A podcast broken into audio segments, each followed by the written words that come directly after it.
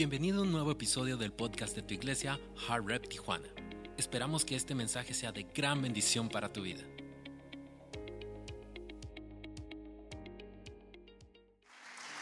Levanta tus manos bien en alto ahí donde estás. Padre, gracias te damos por un día más de vida, Señor. Gracias, Señor, porque eres el Rey de Reyes, Señor de Señores. Y tu reino no tiene fin, Padre. Gracias por tu presencia, Señor. Gracias por esta atmósfera que has creado el día de hoy. Por este día que has hecho para nosotros, Señor.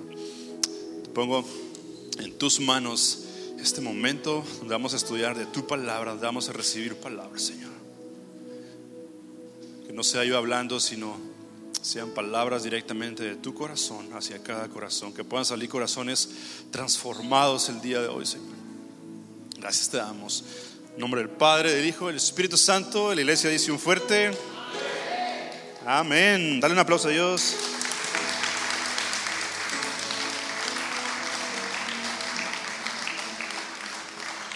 No sé si ya lo anunciaron, mandaron un mensaje, un Renault Duster. Alguien que tenga un Renault Duster, si puede salir aquí al lobby, por favor. Me dijeron que lo anunciara. Ahí está. Eh, familia, mes de agosto, Muchas cosas nuevas vienen. Tomen asiento.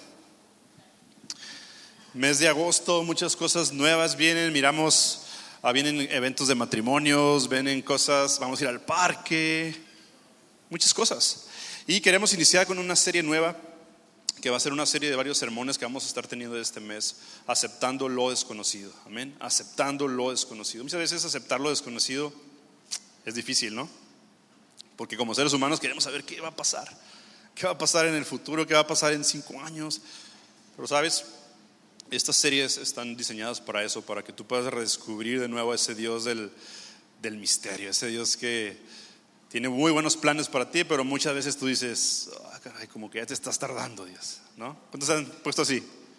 Entonces vamos a ir aprendiendo eso sobre este, esta, esta serie, aceptando lo desconocido. Y quiero hablarte el día de hoy un tema del sueño al destino, que creo que está primeramente en el corazón de Dios, corazón de los pastores para cada uno de nosotros. Amén. Del sueño al destino. ¿Cuántos tienen sueños aquí? Sueños, todos tenemos sueños, tenemos anhelos. ¿Y cuántos no han cumplido sueños? Yo no he cumplido algunos sueños. Entonces, uh, es en lo que está basado esta plática, del sueño al destino. Somos soñadores, tenemos sueños, pero yo creo que lo importante es nuestro sueño entregárselo a Dios. Amén. Mientras tú entregas tu sueño a Dios, Dios va a trabajar en ti para que tú puedas cumplir tu sueño. ¿Sí? Es muy diferente que tú quieras cumplir tu sueño por tus propias habilidades, por tus propios deseos. Y es lo que vamos a ver el día de hoy, cómo Dios es el arquitecto de nuestras vidas, cómo Dios es el arquitecto de cada cosa que va pasando en tu jornada en esta vida que a final de cuentas a veces no lo entendemos, pero ahí están los misterios de Dios. Amén. Entonces quiero hablarles sobre eso, del sueño al destino. Y te voy a hablar de José. Yo sé que José es un personaje súper conocido y ya, yo me sé la historia, vas a decir. Y quiero tener cuidado cómo la voy manejando, quiero que me acompañes en todo este viaje, porque no quiero que apuches ese botón de, ah, ya me sé la historia, me desconecto. ¿No? Entonces quiero irlos llevando. Amén. Entonces, acompáñame en la escritura, va a estar en la pantalla. Si me puedes, se lo pueden poner en la pantalla. Génesis 37, del 3 al 11 dice, Jacob amaba a José más que a sus otros hijos porque le había nacido en su vejez. Por eso un día Jacob mandó hacer un regalo especial para José, una hermosa túnica de un hijo favorito. Eso no hay, ¿verdad? No hay hijos favoritos. No. Pero por el contrario, sus hermanos lo odiaban porque su padre lo amaba más que a ellos. No dirigían ni una sola palabra amable hacia José. Imagínate tener esos hermanos que no te quieran hablar. Una noche José tuvo un sueño y cuando se lo contó a sus hermanos, lo odiaron más que nunca. Escuchen este sueño, les dijo. Resulta que estábamos en el campo atando gavillas de grano y de repente mi gavilla se levantó y las gavillas de ustedes se juntaron alrededor de la mía y se inclinaron ante ella. Sus hermanos respondieron, así que crees que serás nuestro rey no es verdad. ¿De verdad piensas que reinarás sobre nosotros? Así que lo odiaron aún más debido a sus sueños y a la forma en que los contaba. Me imagino, dice, en la forma en que los contaba, me imagino que José iba y, hey, soñé esto. Y, y un día yo voy a ser tu rey. Imagínate, por eso lo odiaban. Al poco tiempo José tuvo otro sueño y de nuevo se lo contó a sus hermanos. Escuchen, tuve otro sueño, les dijo.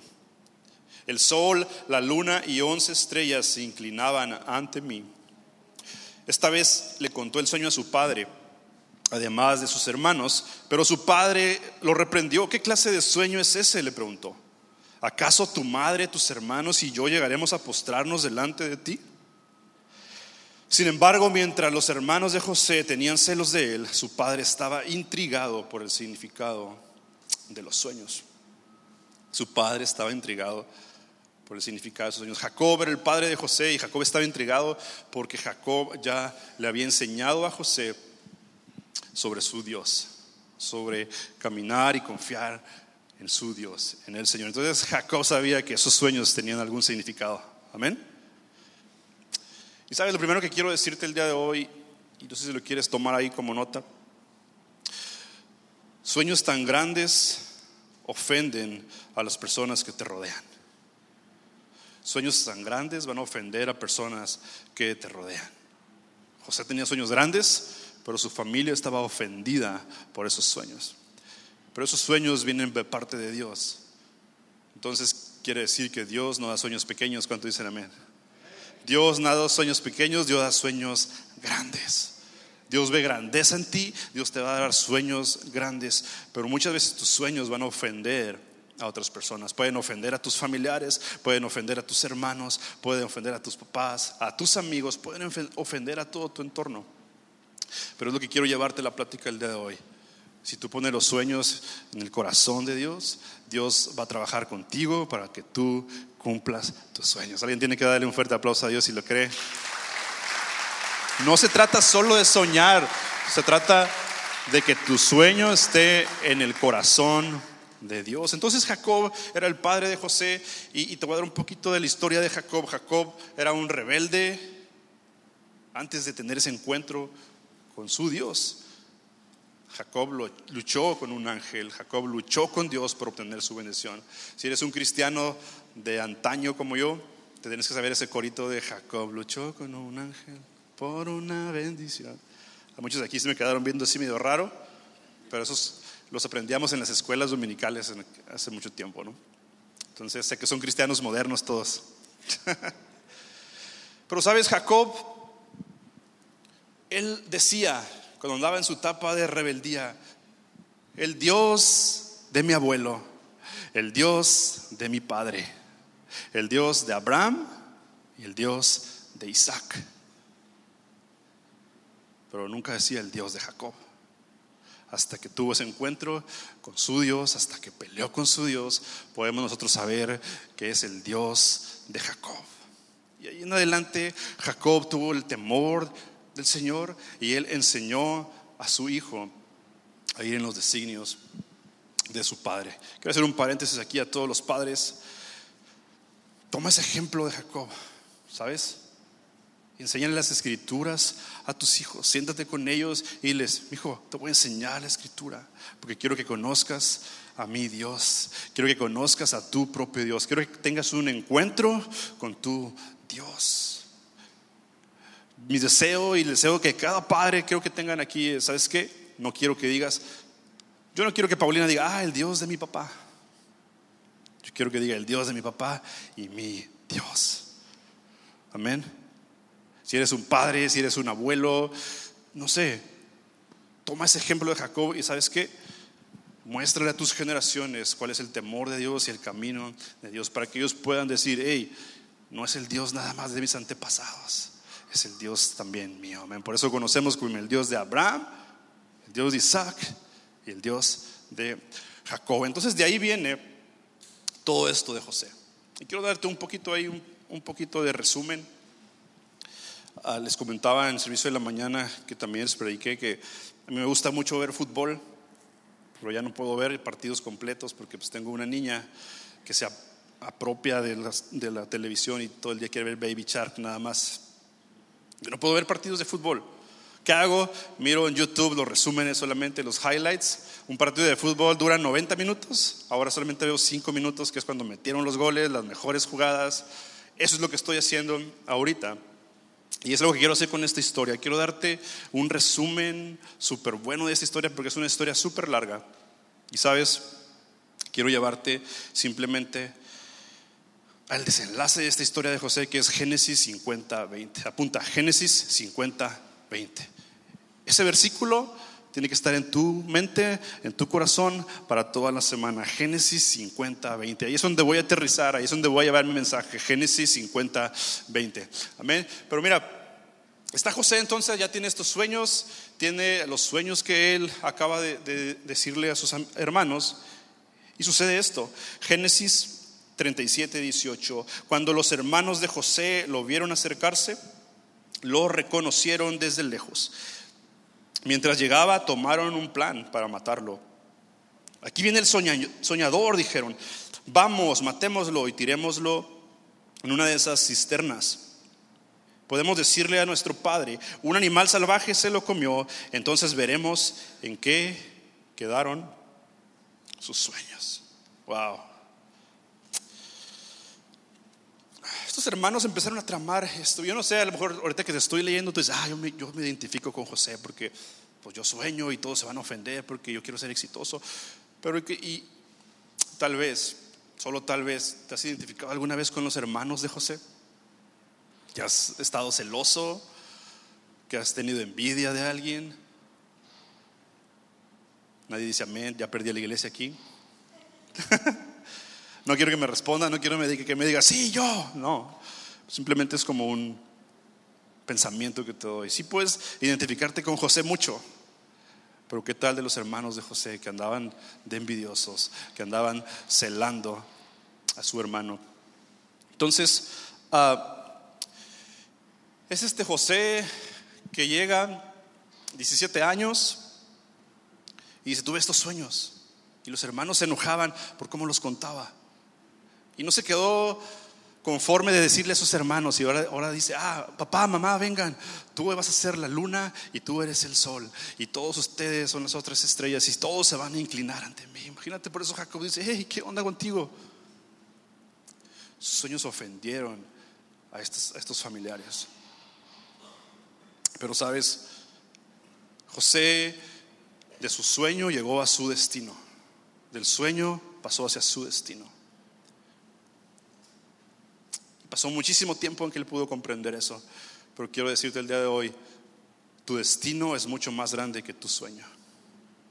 El destino que Dios tiene preparado para ti, el destino donde tú tienes que llegar, es mucho más grande de lo que estás soñando. Y tú lo vas a experimentar y tú lo vas a ver.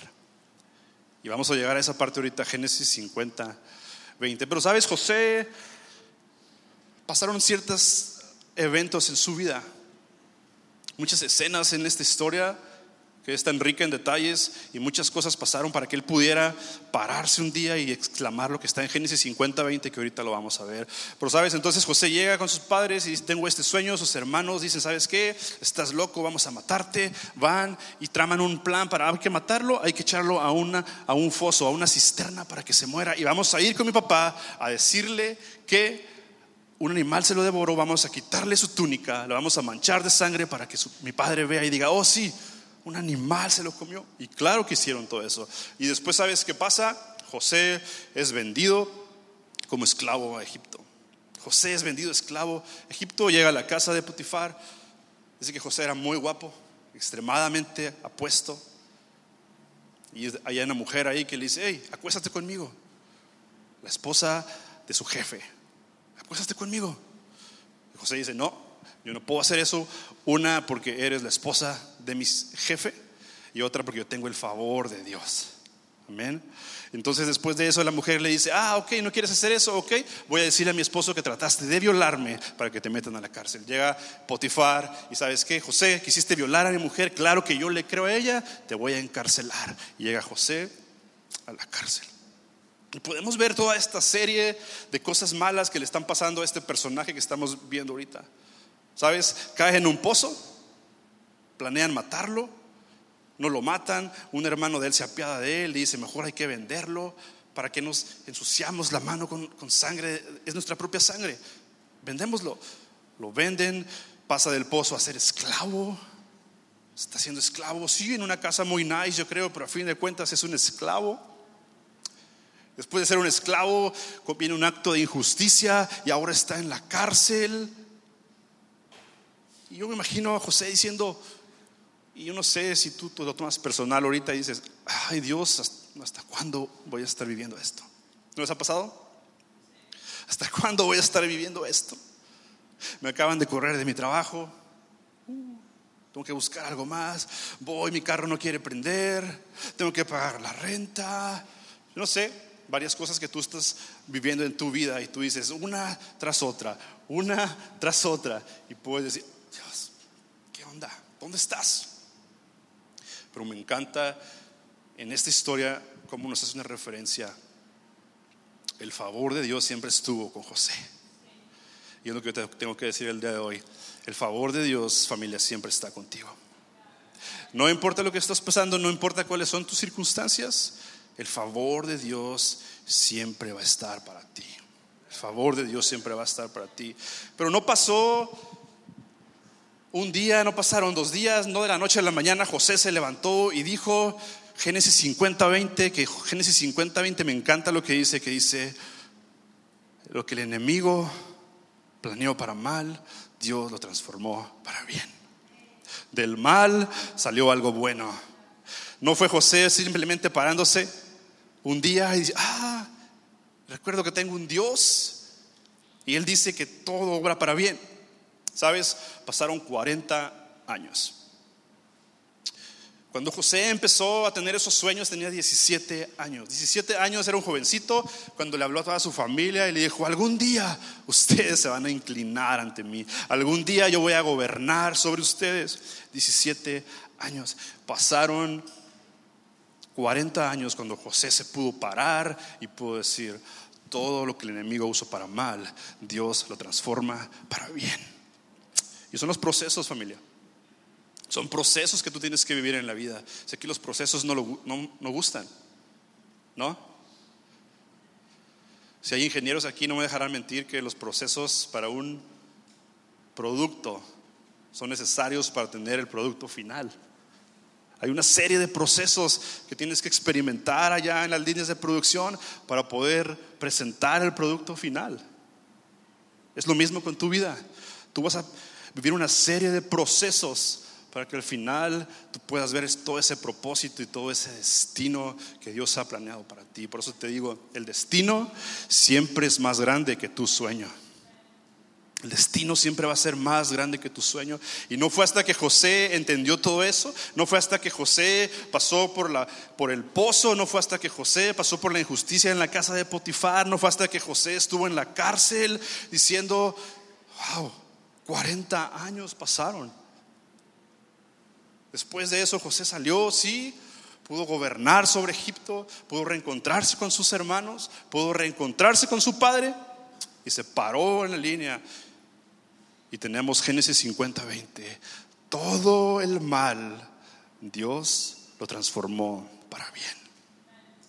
Yo quiero que el día de hoy tú salgas con eso nada más que te lo lleves en tu corazón, que te lo lleves en tus notas, que te lo lleves en tu mente. Génesis 50, 20, todo es un proceso. Todo lo malo que tú piensas que estás viviendo al final de cuentas, un día tú vas a decir, ese es el destino que Dios tenía para mí.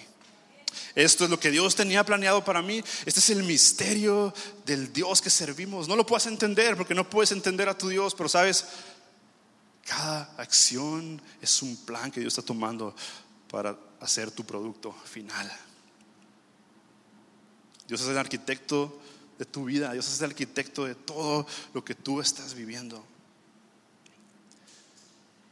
40 años pasaron. Y lo hemos dicho en otras prédicas, el número 40 es un número de cambio, es un número de transformación, es un número de procesos. Si tú ves la Biblia, hay mucho en el número 40. 40 años José esperó para poder dar esa declaración. 40 años el pueblo de Israel estuvo vagando. 40 días ayunó Jesús. Y si me pudo ir así, 40, pasó esto, 40, 40, 40. Moisés tuvo tres procesos de 40 años. Hasta el momento él murió a la edad de 120, pero su vida se dividió en tres etapas, 40, 40, 40. Estúdiala, ve a, a ver la historia de Moisés. Hay mucho en la Biblia. Pero 40 años pasó José. Entonces, para que José pudiera decir todo lo que el enemigo usó para mal, Dios lo transformó para bien. Pasaron 40 años donde José pudo experimentar mi destino es más grande que mi sueño. Mi destino es más grande que mi sueño. Y nada más te quiero dar tres etapas que tú tienes que pasar. Te lo voy a decir rapidísimo. Tres etapas que tú vas a pasar cuando vas de tu sueño a tu destino. Número uno, apunta. Si tienes ahí tus notas, número uno vas a apuntar la fosa. La primera etapa que tú vas a experimentar es la fosa. La primera etapa donde José cayó, ¿dónde fue? La fosa, esa cisterna donde sus hermanos dijeron, vamos a meterlo para que se muera. Dice, sucedió pues que cuando llegó José a sus hermanos, ellos quitaron a José su túnica, la túnica de colores que tenía sobre sí, y le tomaron y le echaron a la cisterna. La fosa de nuestra vida representa el lugar donde el Padre nos enseña que los sueños y el destino no son destruidos por el rechazo y la traición. La fosa significa el rechazo y la traición que enfrentó José. Yo no sé si tú has sido rechazado en algún momento de tu vida, si has sido traicionado en algún momento de tu vida. Tú puedes a lo mejor ir a pensar, hacer una perspectiva, ah, sí, me acuerdo cuando me rechazaron y tal vez por ese rechazo que yo tuve, no he logrado cumplir mis sueños o he abandonado mis sueños. El día de hoy con este mensaje simplemente quiero que salgas con tus sueños resucitados el día de hoy, amén que no importa si te han rechazado en el pasado, que no importa qué te hicieron, si te han traicionado en el pasado. Tu padre el día de hoy te dice, sí, vas a estar a lo mejor en una fosa, te sientes a lo mejor como que estás en un foso sin poder salir, pero tu padre te dice el día de hoy, no significa que tu destino no lo vas a cumplir. José entendió eso, José dijo, ¿sabes qué? Estoy aquí, pero tengo la esperanza de que voy a salir de aquí, porque tengo el favor de Dios. Y me encanta lo que dice de, que era tan favorito que su padre le entregó una túnica, una túnica de colores, más para que sus hermanos tuvieran más envidia de él. Como que Jacob dijo, ah, ok, no lo aman, no lo quieren, le voy a, dar una túnica a mi hijo, a mi favorito. Y sus hermanos, ah". y es cuando llega el plan de querer matarlo. Pero recuerda, todo es un plan de Dios. Todo es un plan de Dios. José pierde su túnica. A José le roban su túnica, pero José nunca perdió su valor. José perdió la túnica que para él representaba algo tan valioso, su padre se la entregó, era el valor que él tenía, pero aunque perdió la túnica, José nunca dejó de ser José. José nunca dejó de tener el valor que representaba para su padre Jacob y mucho menos para su Padre Celestial. Yo no sé qué has perdido tú. Yo no sé si puedes tú llegar a decir, ¿sabes qué? He perdido algunas cosas en mi vida que para mí eran de valor. He perdido, no sé, pon lo que tú quieras, en el área emocional, en el área financiera, en tu vida. ¿Qué has perdido que para ti te dictaba un valor? Y si tú lo has perdido, déjame decirte que no has perdido tu valor para nada. Aunque hayas perdido tu túnica, el valor no lo has perdido. Si alguien lo puede creer, dale un fuerte aplauso a Dios. No perdemos el valor cuando perdemos cosas que tal vez para nosotros significan de valor, aun cuando estemos en ese pozo. Y ese fue el primer paso que José experimentó en la vida, la traición y el rechazo. Pero ponte a pensar, si estamos hechos a la imagen y semejanza de Jesús y queremos ser como Jesús, cantamos, ah, quiero ser como Jesús, ser como Jesús. Tú sabes, si en tu vida no hay traición, si en tu vida no hay rechazo, no vas a poder perdonar como Jesús perdona. Piensa eso por un momento nada más. Si en mi vida no me han traicionado, si en mi vida no me han rechazado, ¿cómo voy a poder perdonar a personas? Como Jesús perdonaba. Jesús le encantaba perdonar. ¿Cuánto dicen amén? Jesús lo único que sabe hacer es perdonar. Entonces cuando tú te enfrentas en rechazo, en traición, la única oportunidad que tienes es para perdonar. Míralo de esa manera, cambia tu perspectiva. Fue el primer etapa donde José experimentó el foso. La segunda etapa que tienes que entrar para perseguir tu sueño es la casa de Potifar. La casa de Potifar, y dice Génesis 39, cuando los mercaderes ismaelitas llevaron a José a Egipto, lo vendieron a Potifar, un oficial egipcio. Potifar era capitán de la guardia del faraón, rey de Egipto. El Señor estaba con José, por eso tenía éxito en todo mientras servía en la casa de su amo egipcio. Me encanta lo que dice. El Señor estaba con José, por eso tenía éxito. Fíjate cómo es el plan, cómo está desarrollado todo este plan de Dios para el destino de José. Ok, ahora vas a ser un esclavo, pero la persona que te va a comprar va a mirar que el favor de Dios está contigo y va a decir, hey, yo lo quiero, yo lo quiero para mi casa. Llega José a la casa de Potifar. La casa de Potifar representa la injusticia que tal vez tú vas a experimentar en la vida. ¿Por qué te hablo de injusticia? Porque ya dice la historia que José llega a la casa de Potifar, era muy bien parecido, y esta esposa de Potifar dice, hey, ven para acá. Lo andaba seduciendo ahí, era medio coqueta, dice la palabra. Andaba coqueteando con José, pero José tenía el favor de Dios. Eso me encanta. Que José pudo decir, no. Y no dice cuántas veces pasó eso, relata una solamente, pero José dice, hey, hey, no, no voy a caer porque eres la esposa de mi jefe, eres la esposa de mi siervo, pero también porque yo tengo el favor de Dios y yo no puedo hacer eso. Esas son decisiones. Y hemos hablado de decisiones, pero esas son decisiones que José tomó. Mientras tú vas a llegar a tu destino, tienes que tomar decisiones en la vida. Tienes que tomar decisiones en la vida. José, muy fácil, pudo decir, ah, ok, pues aquí ahorita, vámonos. Pero él decidió no hacerlo. Él decidió no hacerlo. Y son decisiones que tú vas a tener. No le andes echando la culpa al enemigo. Muchas veces decimos, ah, no, es que el enemigo me hizo que cayera. Son tus decisiones. El enemigo te va a poner el ataque. Pero lo que sucede después del ataque es lo que importa. El enemigo te va a poner la trampa. El enemigo te va a poner a la mujer de Potifar. Pero lo que sucede después de cuando Él te puso el suelo es lo que importa. Son las decisiones.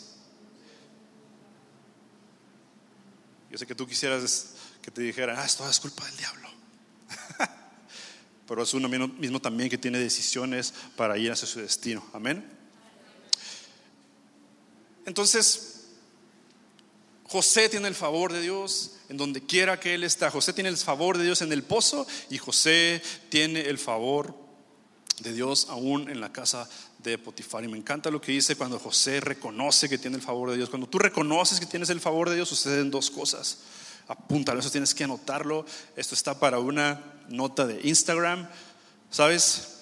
Cuando comprendes que tienes el favor de Dios en tu vida, puedes ser humilde en temporadas altas, pero tienes esperanza en las temporadas bajas. José tenía esperanza en el pozo y tuvo humildad cuando llegó a ser el segundo al mando de Egipto. Imagínate eso, el segundo al mando de Egipto, solo por detrás del faraón. Ahorita vamos a entrar más a detalle, pero José, por tener el favor de Dios, ¿sabes? Él era humilde cuando todo iba bien, pero era esperanzado cuando las cosas están mal. Y muchas veces a nosotros los cristianos nos dicen, es que tú tienes la salida para todo. Dices que Dios, cuando todo va bien, es Dios, gracias Dios. Y cuando todo va mal, dices, ah, es que es un plan perfecto de Dios. Y eso es lo que creemos. Eso es lo que creemos. porque es la verdad y lo estamos viendo. Dios es el arquitecto de nuestra Dios. Ahora no me imagino a Dios obviamente arriba en el trono y diciendo, ah, lo voy a, voy a mandar a José para que sufra un rato ahí. ¿Sabes? Voy a dejar a Gabo sin trabajo el día de hoy. Voy a, voy a quitarle la casa de renta a esta persona. No, no te imagines así a tu Dios. Simplemente Él está como arquitecto diseñando cosas que al final de cuentas tú vas a poder lo que dice Génesis 50, 20. Todo lo que obra para mal, Dios lo transforma para bien. Todo lo que obra para mal, Dios lo transforma para bien.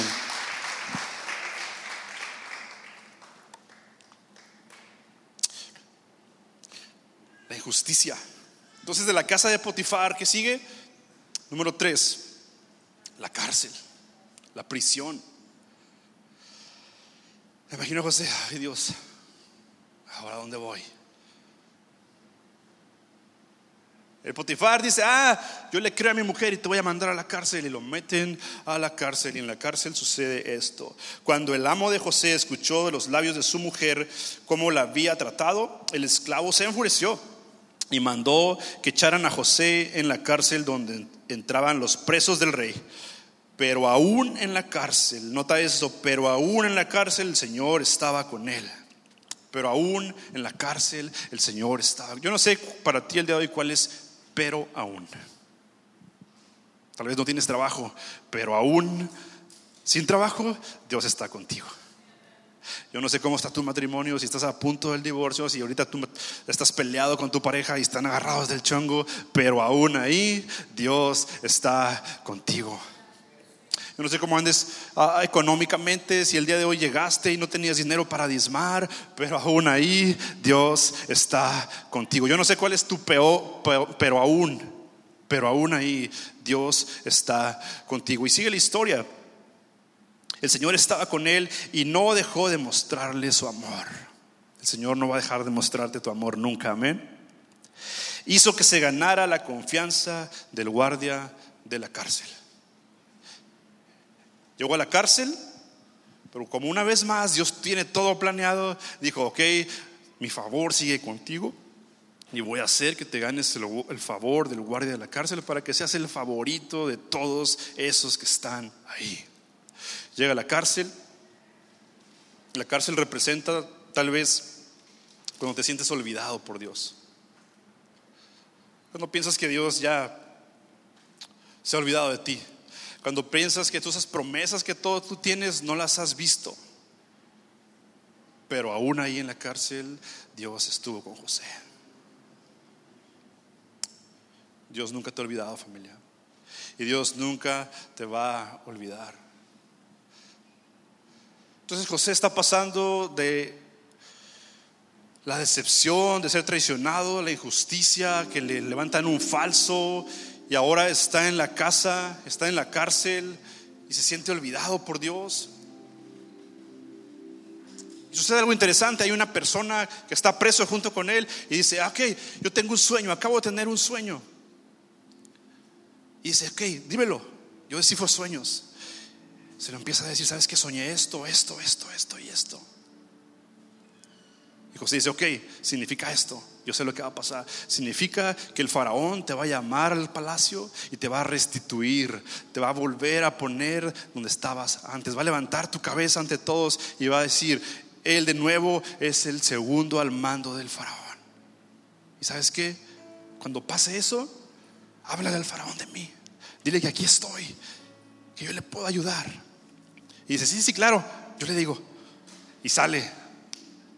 ¿Y qué crees que pasó? Él no le dijo nada al faraón. Ni siquiera se acordó de José, ni siquiera se acordó que por José él estaba allá afuera. Yo creo que José se sentía olvidado. Dios, ¿qué más tengo que hacer? Y había otro también por ahí que dice, yo también tengo un sueño. A ver, dímelo, dímelo, dímelo no era un sueño tan bonito, pero de todas maneras se lo descifra. Él dice, hey, yo soñé esto, esto, esto, esto. ¿Y sabes qué? Ok, eso significa que sí, en tres días van a pasar, que vas a ir a la casa del faraón, el faraón va a levantar tu cabeza en alto, la va a cortar tu cabeza y van a llegar los cuervos y se van a comer tu carne. Eso va a pasar. ¿Me preguntaste? Pues bueno, ahí está. Y eso pasó. Pero llegó un momento que el faraón tuvo un sueño. Entonces se acordaron, José, el que está en la cárcel, el que tiene el favor de Dios, tráemelo. Y llega José. Llega José, le descifra el sueño al faraón. Y le dice todo lo que viene para Egipto. Viene hambre. Vienen muchos años de hambre, mucha gente va a morir. El faraón dice, oh, wow, eres hombre de Dios. Ven, te necesito. Lo sacó de la cárcel, lo puso al segundo al mando de, de Egipto. Ahora estaba reinando Egipto. Y aquí viene lo interesante y lo que es el destino de José, que en ese momento él entiende. Él aquí descubrió que su destino fue más grande que su sueño. Él una, alguna vez soñó que sus hermanos se iban a inclinar ante él. Pero él nunca se imaginó que les iba a salvar la vida a sus hermanos. Y, que por salvarle la vida a sus hermanos, muchísimas generaciones iban a existir muchísimas generaciones se iban a salvar. Él salvó a sus once hermanos. Todos esos hermanos tuvieron generaciones. Todos esos hermanos tuvieron descendientes que después más adelante el faraón los quiere poner como esclavos y esa es otra prédica. Pero sabes, descendencia. El destino de José era que su descendencia avanzara. Su destino fue más grande que su sueño. Su sueño no nada más era que sus hermanos se arrollaran, que su padre, él iba a ser gobernador sobre ellos. Ese era su sueño, ese es el, es el sueño que Dios le dio. Pero el destino que Dios le dio era que él pudo ver a sus generaciones. Sabes, José vivió 110 años. José vive 110 años. Y dice la palabra que él tuvo dos hijos y de esos dos hijos él miró, no sé ni qué palabra se utiliza, pero son los bisnietos de su hijo. no nomás los miró, sino que dice que él los crió sobre sus rodillas. José a la edad, edad avanzada, imagino, salían, los niños llegaban, llegaban la descendencia y él los en sus rodillas. Él los tenía en sus rodillas. ¿Qué es lo que está pasando aquí? José miraba el futuro en sus rodillas.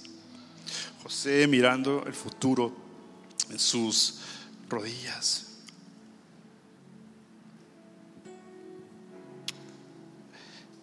Mira lo que dice Génesis 50, 23. Ese es el desenlace. Y llegó a ver nacer a los hijos de Efraín hasta la tercera generación. Además, cuando nacieron los hijos de Maquir, hijo de Manasés, él los recibió sobre sus rodillas. Entonces, toda esta historia desenlaza aquí, Génesis 50, 20. Si me pueden poner Génesis 50, 20 ya para terminar. Génesis 50, 20. Ustedes se propusieron hacerme mal, pero Dios dispuso todo para bien. Él me puso en este cargo para que yo pudiera salvar la vida de muchos, de mucha gente. Él me puso en este cargo para que yo pudiera salvar la vida de mi descendencia. Ese fue el destino de José. Ese fue el destino que Dios le dio a José. Le dijo, no, hijo, no, no nada más tus hermanos se van a arrodillar ante ti. Tú les vas a salvar la vida. ¿Sabes? Si José no hubiera tenido, si José no hubiera pasado por el pozo, si José no hubiera sido acusado injustamente en la casa de Potifar, si José no hubiera estado en la cárcel, José nunca hubiera conocido al faraón y José nunca ha habido, se pudiera reencontrar con sus hermanos. Todo fue parte de un plan. Todo es parte de un plan y, y como te lo digo, muchas veces nos juzgan de, es que tú dices que tu Dios está contigo en los buenos momentos y que si llegan los malos momentos, también es Dios. Y esa es nuestra fe. ¿Cuántos dicen amén? Esa es tu fe. Y muchos, y muchos dicen, es que el universo. Sabes, el universo ni te conoce. Pero Dios que creó el universo te conoce como la palma de su mano. Dios que creó el universo te conoce como la palma de su mano. Sabes, muchos dicen, es que el universo conspira a mi favor.